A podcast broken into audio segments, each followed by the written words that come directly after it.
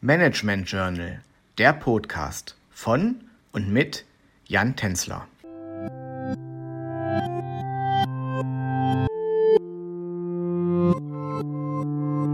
Ich begrüße Sie herzlich zur 16. Folge des Podcasts Innovationsmanagement.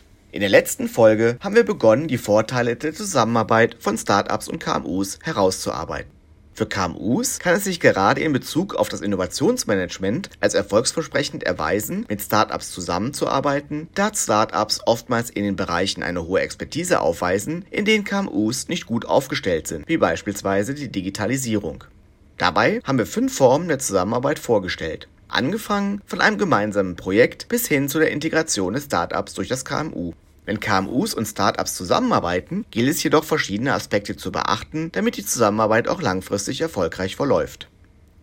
In erster Linie ist es wichtig, dass sich beide Partner, KMU und Startup, ernst nehmen und gleichberechtigt zusammenarbeiten. Dann besteht auch die Möglichkeit, dass beide Partner voneinander lernen.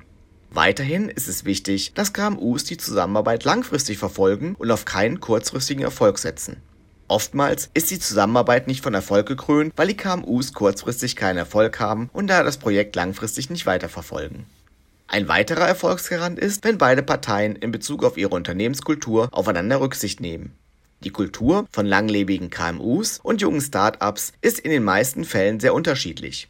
Darauf müssen sich beide Parteien einstellen und den jeweils anderen Partner akzeptieren.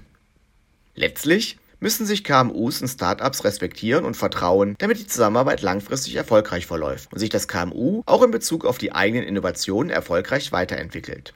Damit sind wir heute auch am Ende angelangt. Ich hoffe, Ihnen hat unser heutiger Podcast gefallen und Sie sind auch beim nächsten Mal wieder mit dabei.